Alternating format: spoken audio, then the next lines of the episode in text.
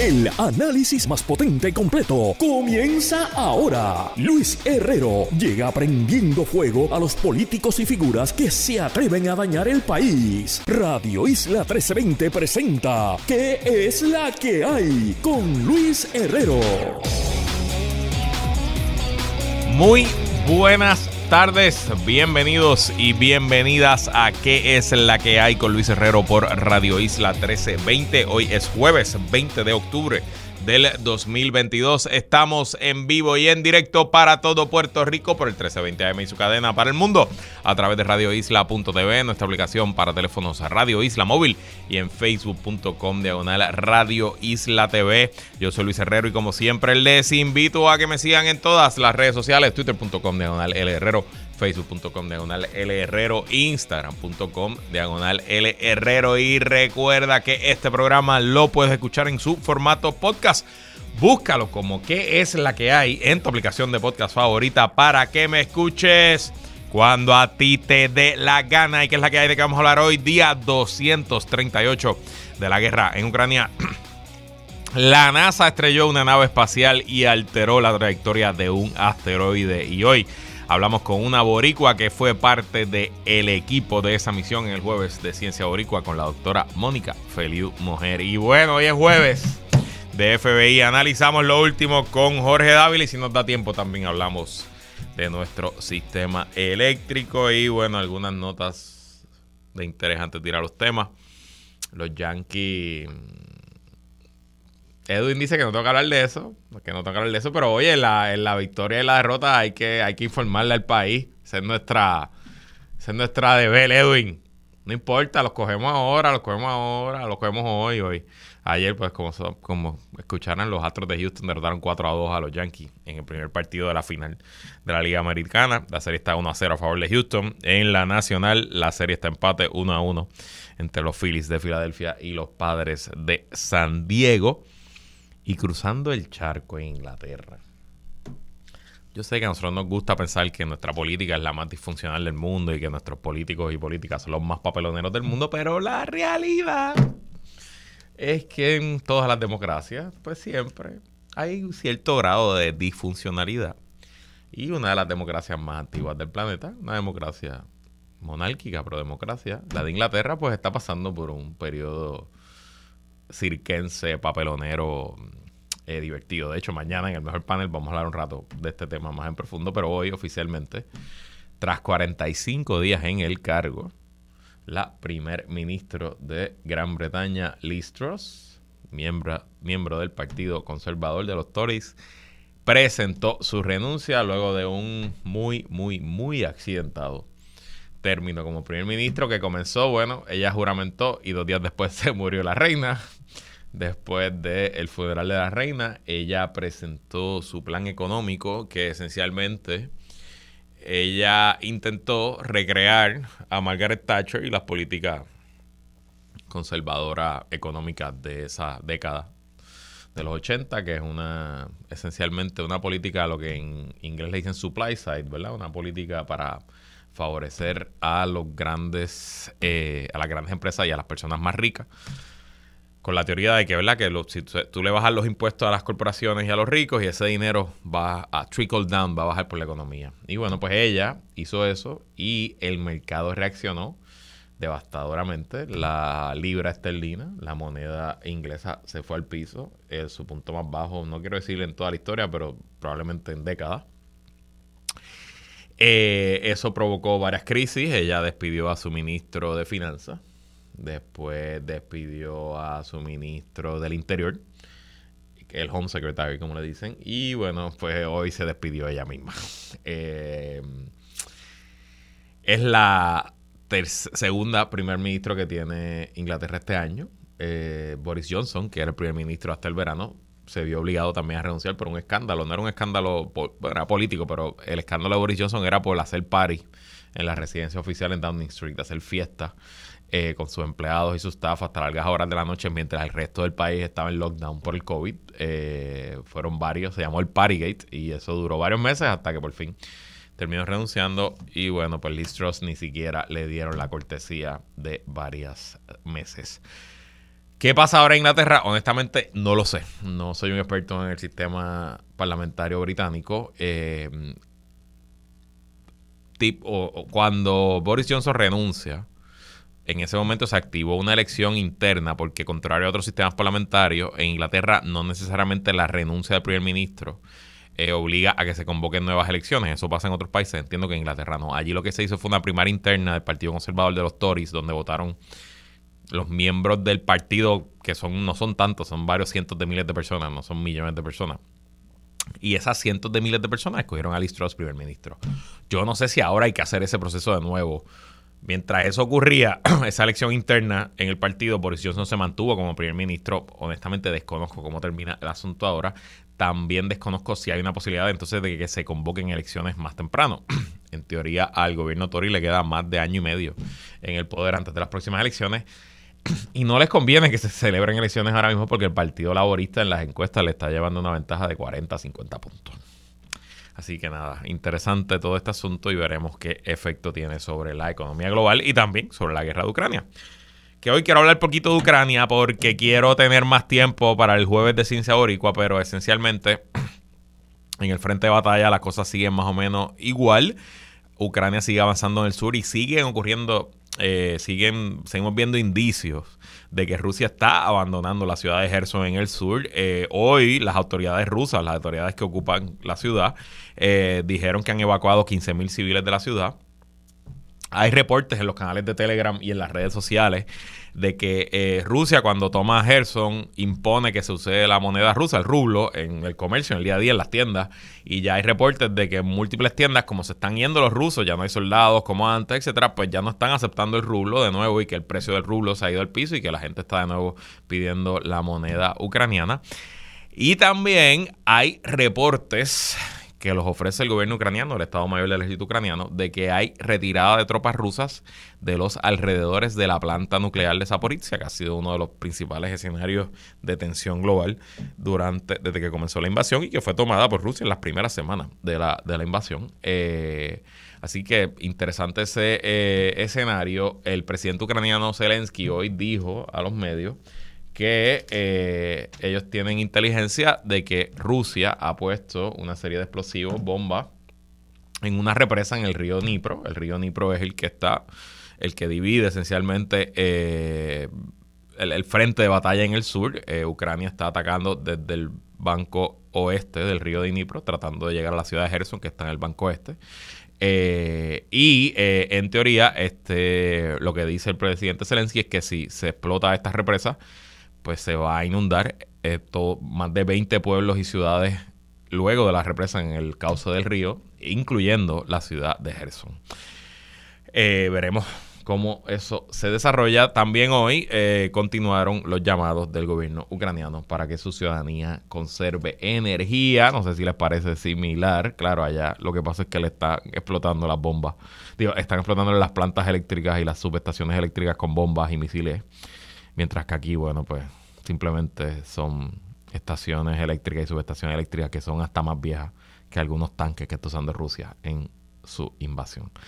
De energía, de Puerto Rico, de corrupción, del FBI, todo eso vamos a hablar después de la pausa. Pero vamos ahora al jueves de Ciencia Boricua.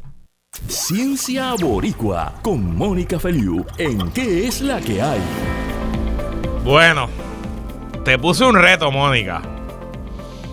Y como siempre, cumpliste el reto. Fronteamos porque podemos. Así mismo es, fronteamos porque podemos. Como todos los jueves, recibimos a la directora de comunicaciones de la organización Ciencia Puerto Rico, doctora Mónica Feliu, mujer en el jueves de Ciencia Boricua, que es la que hay, Mónica.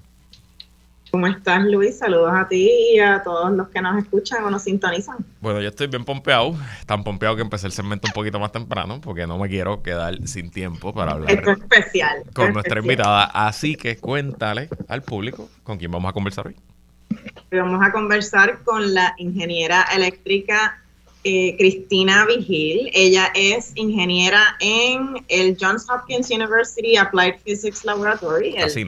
Eh, laboratorio de Física Aplicada de la Universidad de Johns Hopkins y ella fue parte de la misión DART, que en inglés es Double Asteroid Redirection Test, que fue una misión que recientemente eh, la NASA llevó a cabo. Y precisamente de, ese, esa misión es que nos viene a hablar él. Esta es la misión eh, que yo he hablado aquí muchas veces porque me parece demasiado interesante que literalmente eh, le pagaron a un, chorro de científicos y científicas para que estrellaran una nave espacial en un eh, asteroide. así que para hablar sobre cómo uno logra que los sueños de la niñez de uno se conviertan en el trabajo de la adultez. Le damos la bienvenida a la ingeniera Cristina Vigil. Bienvenida, Cristina. ¿Y qué es la que hay? Gracias, gracias, un placer. ¿Me oyen bien? Lo escuchamos muy bien. Gracias a usted por estar aquí. Bueno, siempre empezamos este segmento con la misma pregunta. Cuéntanos un poco de ti, dónde te criaste, qué y dónde estudiaste y cómo terminaste en el laboratorio de física aplicada de la Universidad de Johns Hopkins. Pues yo nací en San Juan, me crié en Guaynabo, ah, estudié en la Academia San José de Villa Caparra hasta cuarto año. De ahí tenía interés en ingeniería, así que fui al recinto universitario de Mayagüez, colegial, a estudiar ingeniería. Y eso fue una experiencia brutal, me encantó, hice amistades para toda la vida, profesores y mentores maravillosos. Y luego de ahí, eh, estando en la universidad, cogí un fellowship con APL, la compañía con la que trabajo ahora, para hacer mis estudios de maestría con el fellowship es a través de GEM. Y me fui a hacer maestría a RPI en Tour, New York. Y cuando acabé la maestría, APL me dijo, ¿quieres trabajar con nosotros? Y yo, sí, pero deja ver si cómo conseguir trabajo en Puerto Rico. y no conseguí trabajo en Puerto Rico, así que dije, bueno, pues API, que es la que todavía ustedes necesitan una ingeniera. Sí, sí, ok. Pues hace 11 años llevo trabajando con Johns Hopkins Applied Physics Lab, so creo que me gustó. Creo que sí. Pero pues sí, eso es en, corto como llegué a, trabajar en Applied Physics Lab y en el área de, de el espacio, que no era algo que yo imaginaba. O sea, mi, mi curiosidad fue por la ingeniería y como que según me fue llevando los proyectos y las experiencias, oh, wow, esto me gusta mucho y, ahí seguí. Brutal. Y entonces tú ahora eres parte del equipo ¿no? de esta misión que, que mencionamos, DART. Así que cuéntale, cuéntale a la audiencia, aunque yo sé que Luis ya lo ha mencionado en varias ocasiones, cuéntale a la audiencia qué es DART y en particular, cuál fue tu rol dentro de esta misión. Exacto, y tú mencionaste ya, pues DART significa el Double Asteroid Redirect Test, y pues eh, el, el rol de DART es la primera misión que su goal era hacer, o eh, era, porque lo hizo, hacer una prueba para saber si la tecnología, esta tecnología se podía usar para defender la Tierra si fuera a venir posiblemente un asteroide o un cometa, que su trayectoria fuera a resultar devastadora para el planeta. So DART es la primera misión que probó la, la posibilidad de usar el método de impacto cinético para desviar el trayecto de un cometa o asteroide que pudiera venir al planeta. Y los científicos en el, el impacto cinético literalmente es que se, estrelló esta navecita, o sea, y el impacto es como que empujó el, cometa, ¿correcto? Exacto, o sea, exacto. Imagínate, alguien viene donde ti y otra persona se está dando cuenta que te van a llevar por el medio y lo empuja y ya no te desvió por el medio, se llevó la pared o lo que sea por el medio. Es literalmente eso. Pero entonces, ¿cómo, cómo, eh, eh, eso es una buena idea, pero cómo medimos, cómo lo hacemos como científico, calculable y, usando el método científico, cómo lo hacemos para que, para saber que fue successful, para saber que funcionó de verdad. Pues ahí es donde los científicos, totalmente créditos a ellos, de JSU dijeron, bueno, pues si podemos seleccionar un sistema de asteroide que fuera binario, el el Didymos, por ejemplo, que fue el que usaron, pues así podrían medir la distancia relativa a otro objeto. So, cuando hubiera el impacto en Didymorphos, podían ver cuánto se movió en relación al otro objeto que él está constantemente orbitando. Porque si el si fuera un objeto solitario, sería muy difícil poder medir esa distancia con algo que estaría mucho más lejos. Pero al este ser un sistema binario, pues había un objeto cercano al que se podía hacer esa medida mucho más fácil. Así es que era como que, por decirlo, perfecto o más ideal. Y, pues sí, entonces... Un poco de ah, tu rol, ¿verdad? El rol de tu equipo y, y qué fue, que, trabajaron en la misión. Sí, pues yo, yo soy parte del grupo de ingeniería. Um, la labor de nosotros es construir la nave. Los científicos dicen, esto es lo que queremos hacer, se puede hacer en este trayectorio, tenemos que lanzar en, esta, en este en este itinerario y, y, esto es lo que vamos a lograr. Ahora los ingenieros dicen, podemos hacerlo y nosotros sí, vamos a hacerlo. Y mi rol en específico, yo soy parte del sistema de potencia, nosotros usualmente eh, nos encargamos del sistema entero de potencia de una nave. Yo específicamente estaba encargada de los paneles solares y de la batería. Ah, así es que yo dirigí el, el, grupo de los paneles solares que contratamos a una compañía um, llamada DSS para construir los paneles solares, que son del tipo ROSA, que es un, por sus siglas en inglés, es un, acrónimo, pero de en inglés, eso significa Rollout Solar Array. Ah, básicamente es como todo enrollado como en un hilo y, se desenrolla como una bobina. Uh, es, una tecnología bien interesante y fue otra de las cosas que demostramos además de en esta, en esta nave, en esta misión. Y las baterías, la batería sí la diseñamos en, en JShape comprando celdas de un manufacturero, pero la diseñamos y la, y la construimos como que, por decirlo así, en casa. Me, parece muy apropiado que sea una puertorriqueña la que le toque bregar con la luz, la luz las baterías y los padres solares. Entonces, Cristina, te pregunto porque según eh, eh, reportó la NASA, ya nos explicaste cómo midieron el éxito de la misión pero nos dice la NASA que la misión fue incluso más exitosa de lo que se, pensaba originalmente. Explícanos por qué, por qué fue más exitosa y cómo, cómo sabemos en efecto eh, que lo fue. Pues básicamente eh, lo, y sin indagar mucho porque se lo dejo a los científicos eso, pero básicamente hubo mayor impacto del que esperaban. Um, y eh, yo llevo varios años en esta industria y por lo general tratamos de incluir mucho margen en todas las cálculos y diseño que hacemos, porque una vez que tú lo mandas al espacio ya está fuera de tus manos, no hay vuelta atrás.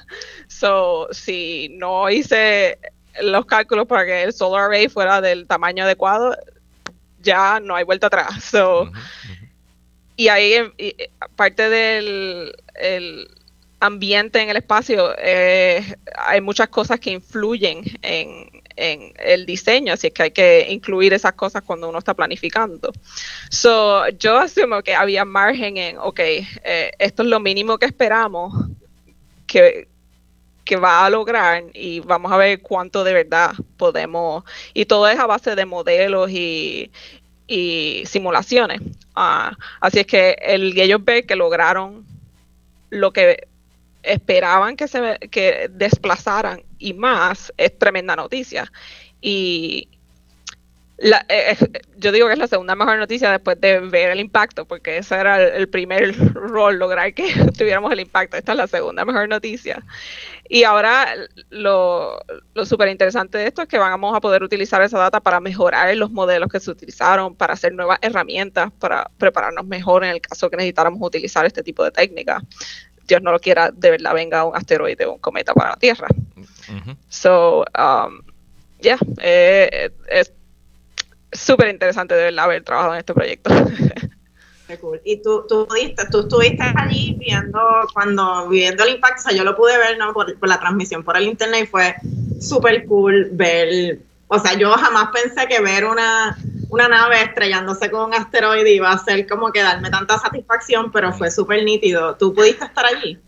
Sí, sí, nosotros estábamos allí. Eh, hicieron una recepción y te dejaban traer a las familias y eso, así que fue, eh, fue bien entusiasmado porque, entusiasmante porque todo el, incluso gente que no participó directo en el proyecto, como que podían ser parte de la experiencia y verlo como se veía como una pelusa en, la transmisión a de verdad ahora se ve el asteroide y se ve un poco más real, ya no es como que espérate, eso es mi teléfono es una pelusa. Qué bien. Entonces, siguiendo un poquito con lo que nos estabas contando, ¿qué significa el que, pues, que, se haya podido lograr esto, cambiar la, órbita del asteroide? ¿Qué significa primero para la ingeniería en general, eh, específicamente para la ingeniería aeroespacial y el futuro de nuestro planeta? Pues eh, pienso que es exactamente lo que estaba diciendo, que eh, nos va a permitir mejorar los modelos y las herramientas que utilizamos para, um, para mejorar las simulaciones y estar mejor preparados en el caso que haya que utilizar esta, um, esta avenida para um, salvar el planeta y que Dios no lo quiera de que venga un asteroide o cometa para el planeta. Pero DART no solo logró eso, sino también eh, llevaba a bordo mucha tecnología que era nueva para haberse usado en el espacio y fue como que la oportunidad de nosotros mm. este ¿cómo se dice? Eh, demostrar otras tecnologías además de ver si esto ni siquiera era una posibilidad para desviar un asteroide, como el, el Smart Nav, que es lo que le llaman, porque por sus siglas en inglés de nuevo, Small Body Maneuvering Autonomous Real Time Nav System. Mejor el, el, el acrónimo, Smart Nav. Fue desarrollado por uh, la gente en Johns Hopkins y eh, logró que DART autónomamente eh, pudiera encontrar el asteroide y dirigirse hacia él, porque hubiese sido muy lento para nosotros desde la Tierra enviar comandos para que la nave pudiera encontrar su target y navegar hacia él. So, eso, e, esa tecnología, sin ella no hubiese sido posible y a la misma vez pudimos probarla. Um, entonces, la, el motor, por decirlo así, que usamos no lo necesitábamos para llegar a, a, Dimorphos, pero era una oportunidad para probarlo. Y es un motor Nexi que es nuevo de la NASA eh, y ellos están tratando de que esa tecnología avance para que esté disponible para otras misiones que vayan a, partes más lejanas del espacio. La otra tecnología, los ROSA, el Solar Array, es, un, una tecnología de Solar Array sumamente liviana. No necesitábamos que fueran tan grandes para poder llegar a donde íbamos, pero era la oportunidad de, probar. esa tecnología y darle. Eh, antes de eso, solamente la habían usado en la, en la ah, nave internacional y no había sido con placas solares de verdad, solamente había sido el mecanismo de, desplegarlas y ver que funcionaban. Ahora pudimos probarlas y que de verdad producieran poder para, para energizar a DART. eso, eso es una tecnología súper interesante para mí. Yo, de la primera vez que la vi eh, con ellos en la compañía, yo pensé en ¿por qué no tenemos esto en la Tierra? Viene un huracán, yo enrollo esta cosa y ya. Eso iba a decir ahora mismo, yo ya para poder imaginar así en los techos aquí en Puerto Rico, simplemente enrollala, pasa el huracán, tírala de nuevo y la tienes ahí, es como, wow, qué chévere. Así que exacto, interesante. Tenía una pregunta. Tenía una pregunta para hacerte y tengo la música, pero no me importa. Que espere para la pausa. Eh, yo sé que quizás tú me la puedes contestar, pero si la nave que mandamos para este asteroide, que era relativamente pequeño y no representaba eh, un peligro para la Tierra, era como del tamaño de una nevera, de una, de una máquina de refresco. Eh, ¿Cuán grande tendría que ser la nave que mandemos para desviar el asteroide que mató a los dinosaurios que medía como 10 a 15 kilómetros? Hmm. Eso es una muy buena pregunta que yo no te puedo contestar. Me lo imaginé. Tenía que aprovechar. Pues. Y tenía que aprovechar porque ¿cuántas veces puede tener alguien de la misión aquí? Bueno, pues dale. I song and I miss. Pero puedo averiguar, puedo averiguar. pues si, si, averigua, le escriba a Mónica y Mónica lo dice, yo lo digo acá. Cristina, ingeniera Cristina Vigil, gracias por estar aquí y te manda saludos directamente desde la Casa Blanca. Que en Sierra ahorita te felicita, dice que eres una Blue Lady y que las Blue Lady siempre se destacan. Eh, gracias, gracias. Un placer para mí estar aquí con ustedes. Unas cuantas Blue Ladies, así mismo es. Mónica, ¿qué anuncios tenemos? Pues mira, después de un break forzado por Fiona, eh, regresan las charlas de científicos al servicio de Ciencia Puerto Rico. Esto es una serie de charlas que tenemos en el que representantes de la ciencia boricua presentan sobre diferentes temas para grupos escolares y para el público. Estas charlas son gratuitas, pueden sintonizarlas en nuestro canal de YouTube o ver las grabaciones y son todos los martes y jueves a las 5 de la tarde. Pueden ver el itinerario de charlas visitando cienciapr.org y haciendo clic en el botón que dice charlas K12. Bueno, pues muchísimas gracias, Mónica, por estar aquí. El jueves que viene estamos en persona desde un evento de ciencia aquí en Puerto Rico, así que pendiente. y gracias, ingeniera Cristina Gil, por estar aquí. Nos vemos el jueves que viene. Nos vemos el jueves que viene. Vamos a la pausa, regresamos con más.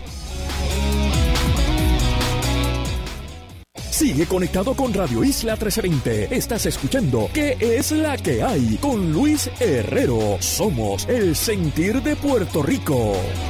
¿Qué es la que hay? Descarga política. Descarga política. Con Jorge Dávila.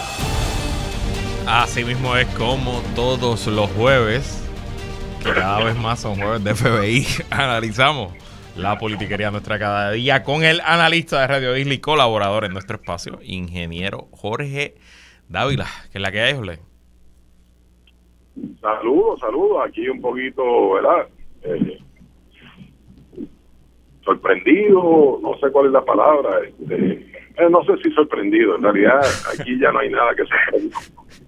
Eh, pero, pero el día de la prueba está por ahí cerca, ¿verdad? Eh, fue un día de terror, un día de terror para algunos, sin duda. Eh, y sí, no, yo creo que sorprendido no es la palabra, porque como, como tú más o menos das a entender, eh, los y las que sabemos un poquito, pues no nos sorprende necesariamente ver lo que está pasando ni leer los nombres que estamos leyendo.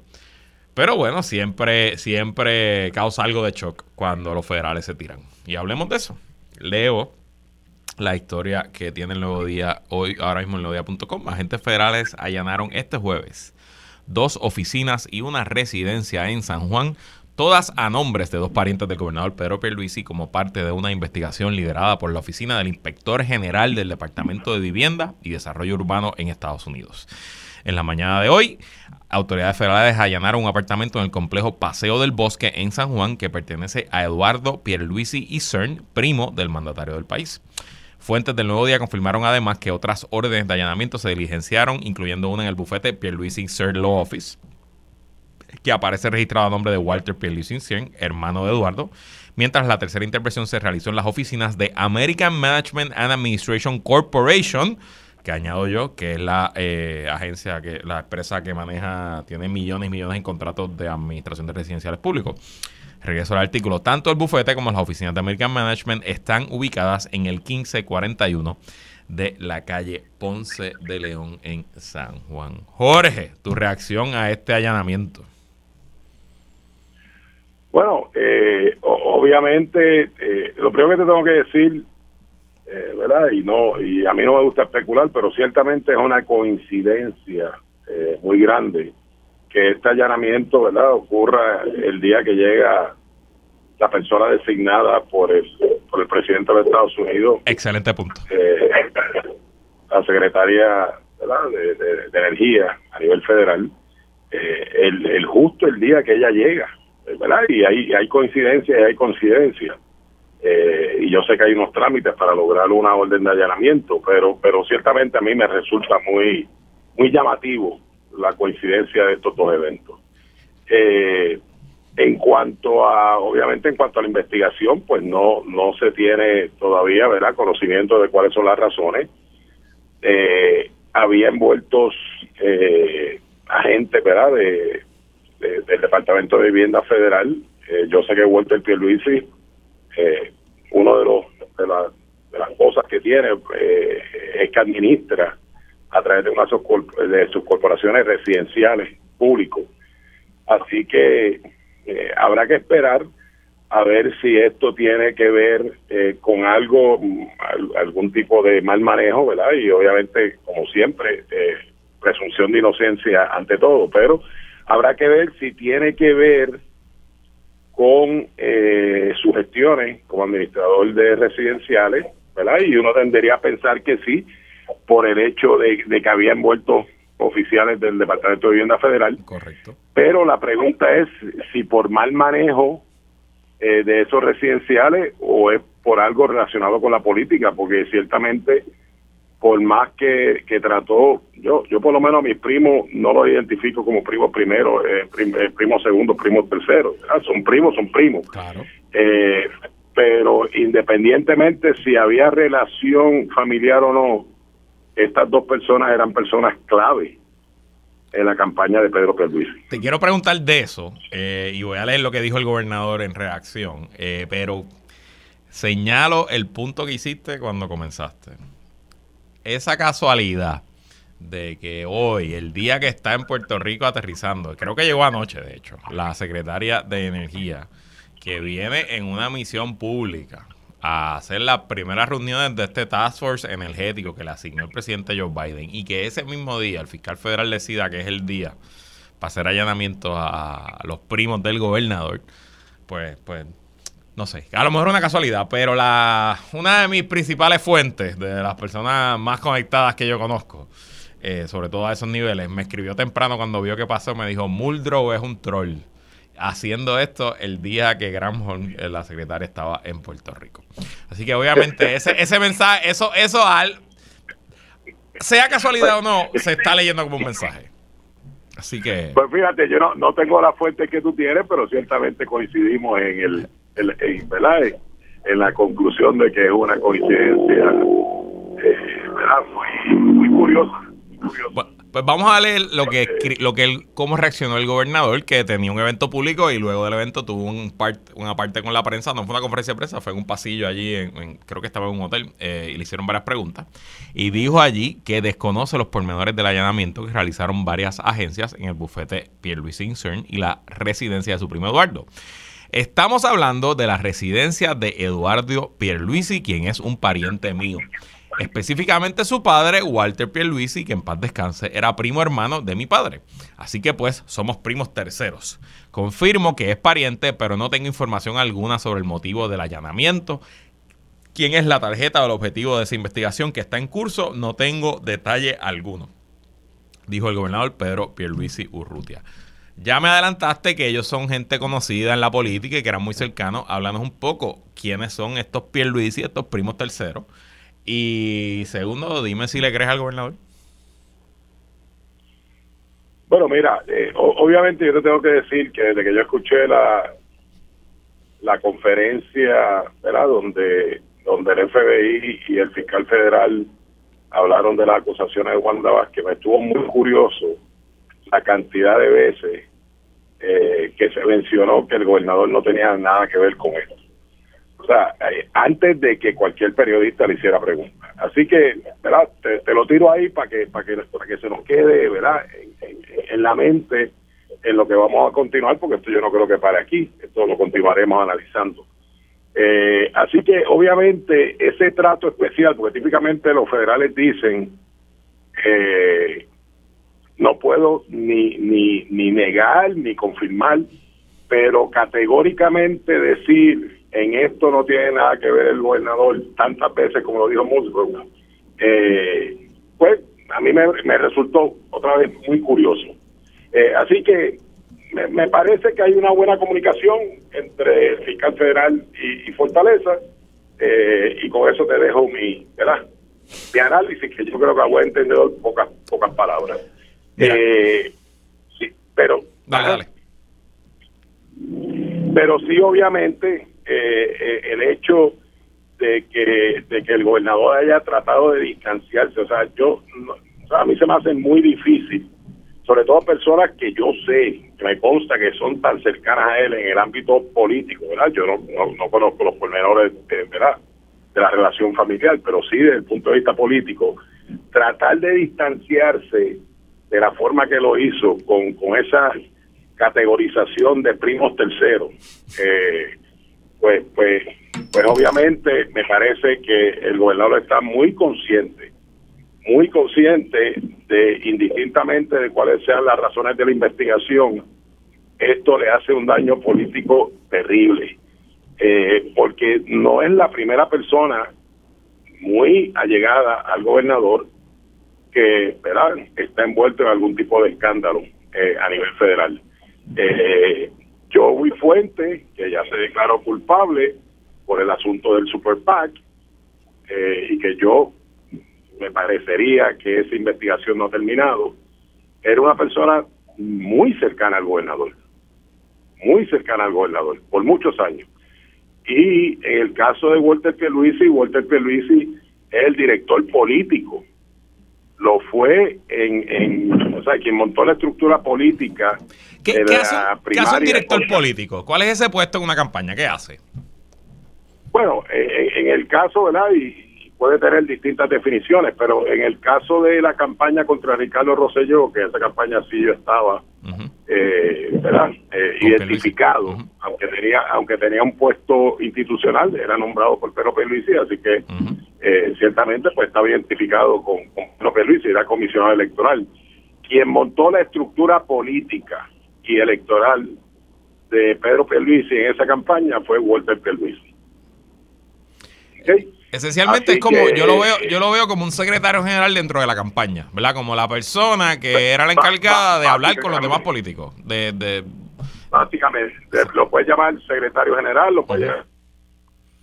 Pero es la persona responsable de montar toda la estructura política que contiene una campaña a la gobernación a través de todo Puerto Rico. Así que cuando, cuando un alcalde, cuando un presidente de precinto cuando un representante o senador recibió una llamada de Walter Pierluisi, sabía que estaba recibiendo una llamada ¿verdad? de una persona estrechamente vinculada eh, a la campaña del gobernador. Y el otro hermano, el otro primo tercero, eh, fue, según este organigrama que está corriendo por ahí, que, que, lo produjo la propia campaña en su momento, fue director de avanzada.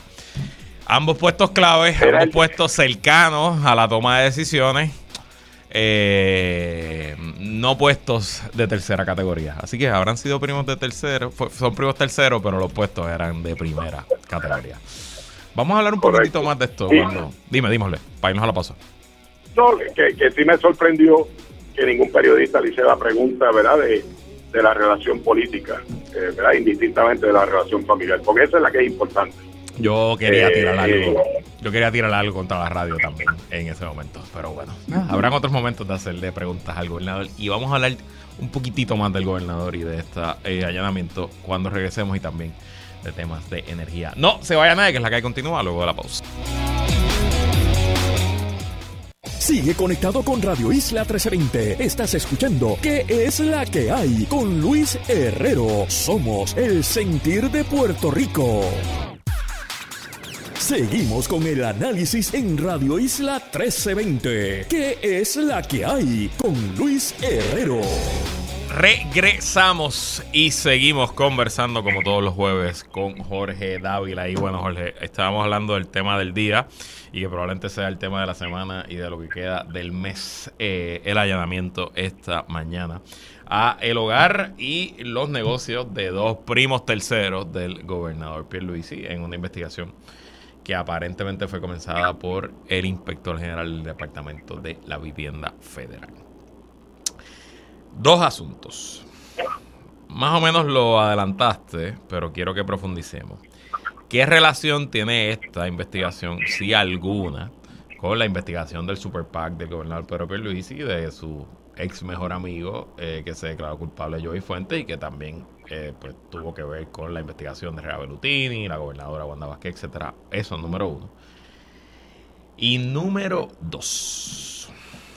Es conocido que eh, estos primos Pierluisi llevan años siendo administradores de residenciales públicos. ¿Habrá alguna acción del gobierno estatal de Pedro Pierluisi favoreciendo a estas empresas que haya activado la investigación o esta investigación viene del Departamento Federal y no tuvo nada que ver el Departamento de la Vivienda aquí. Esas son mis preguntas hoy y te añado que para conseguir una orden de allanamiento a un bufete donde se presume que toda la investigación, toda la evidencia que hay allá adentro es privilegiada y que los fiscales en el curso normal de los asuntos no tienen acceso a la información de un abogado, pues hay que ir ante un juez a decirle, juez, yo tengo evidencia suficiente de que allá adentro hay evidencia de comisión de delito autorízame a meterme en un bufete y violar la, la eh, en teoría, el privilegio abogado-cliente, eh, porque la evidencia que yo tengo allá adentro es mucho más importante. Así que pongo eso como contexto. Tu reacción, Jorge. No, mira, eh, de hecho, aparte de la función política que tenía Walter Pierluisi, eh, también tenía algún tipo de, de envolvimiento en la parte de finanzas. Ya. Eh, y, te, y te digo directamente, eh, el comité que eh, utilizó Pedro Pierluisi en la primaria contra Ricardo Rosselló, la persona que firmó como responsable de ese alquiler fue Walter Pierluisi. Ahí está. así que, ¿verdad?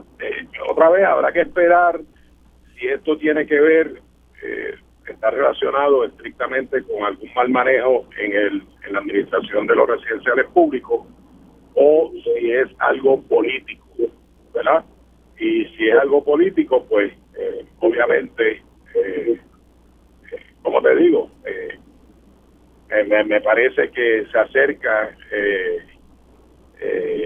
la cosa a, la figura del gobernador, que, que ciertamente, como te dije, o sea, indistintamente del resultado que tenga esta investigación, aquí hay un asunto político que ciertamente le hace un daño terrible eh, al gobernador, aparte del daño que le hace otra vez a, las entidades estatales eh, en Puerto Rico, porque, eh, y otra vez, por eso es que te digo la coincidencia de que esté la secretaria de Energía Federal aquí, porque es que, ¿verdad? siguen llegando fondos federales a Puerto Rico y sigue ocurriendo eventos como este, que habrá que ver en qué, en qué culmina y ciertamente continúa quitándole credibilidad al gobierno de Puerto Rico. Claro. Eh, sea, del color, sea del color que sea, o sea, el, el, daño que se hace a las entidades públicas con el mero hecho de que haya un allanamiento, que como tú bien dices, conseguir una orden de allanamiento, y yo no soy abogado, eh, pero he seguido bastante de cerca el, el, caso de Trump eh, y he escuchado que para conseguir una orden una orden de allanamiento se requiere que haya ¿verdad? algún algún tipo de información donde donde le pueda demostrar al juez que se le presenta la solicitud de, del allanamiento que allí hay documentos que pueden implicar un delito federal.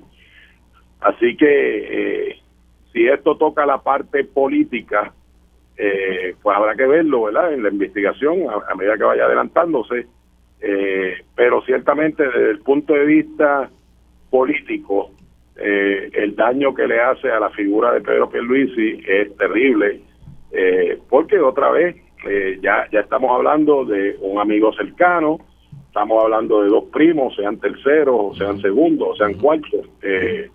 ¿verdad? Voy a tener que buscar mi árbol, mi árbol genealógico ahora a ver si yo tengo primos terceros o primos segundos, porque me interesa el tema ahora me, interesa el tema, ¿verdad? Ver cuál es la diferencia entre uno y el otro. Eh, pero desde el punto de vista político, indistintamente que el apellido de ellos fuera Rivera, eh, la cercanía política a Pedro Pierluisi de tanto eh, su amigo del alma Joey Fuentes como de ahora Walter y Eduardo Pierluisi, pues obviamente lo pone en una situación muy, muy complicada eh, a mitad del, del eh, buen día para Jennifer González hoy. Entonces, un minutito, Jorge. Nos vamos. Estuvo hoy, ya lo has dicho varias veces, llegó la secretaria de Energía Federal a los Estados Unidos y dijo hoy, al llegar, que todavía hay fallas fundamentales y críticas en el sistema energético de la isla que amenazan su confiabilidad esta falta de acción deja en claro que la renovación de la red debe acelerarse para hacer lo correcto para el pueblo puertorriqueño, indicó la secretaria Granholm, eh, a quien el presidente Joe Biden puso a su cargo el pasado 3 de octubre de un nuevo equipo federal que tendrá a su cargo darle impulso a la modernización del sistema eléctrico. ¿Descubrió América la secretaria Granholm? ¿Espera algo de esta visita? Sí, el sistema no sirve. no, no sé si descubrió América o que la Tierra es redonda. Eh, pero, pero ciertamente, si tú me preguntas a mí, Luis, yo la expectativa que tengo es que esta, eh, esta, esta dama eh, se haga cargo, eh, ¿verdad? Y que esas sean las instrucciones que tiene de, de la utilización de los fondos federales para ¿verdad? acelerar la construcción de los proyectos que hay con los 10 billones de dólares asignados. Si algo surgió en la vista que hubo en el Congreso y, lo cuestionaron varios congresistas, es que no se ha utilizado el dinero.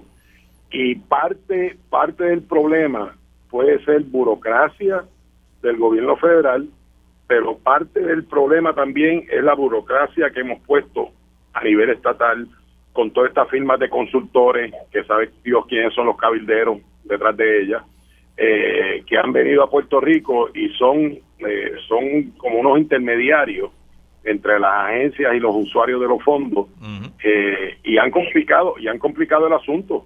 Así que eh, eh, yo creo que la secretaria de Energía Federal debe venir con la asignación que ella pueda bypasear todos los obstáculos federales, pero también los obstáculos estatales y el monstruo este de tres cabezas de la eh, de PREPA, de la Autoridad de Energía Eléctrica, eh, Luma y el negociado eh, de energía, que ella pueda bypasear cualquier obstáculo que se esté poniendo, sea a nivel federal o a nivel estatal, para que esos fondos corran y el pueblo de Puerto Rico sepa cuál es la inversión que se va a hacer, cuáles son los proyectos y cuál va a ser el resultado final para tener un mejor de, servicio de energía eléctrica, porque a la gente le importa poco si es el negociado de energía, si es prepa, si es Luma, la gente lo que quiere es un servicio de calidad, sobre todo después de todos los aumentos que nos han respetado.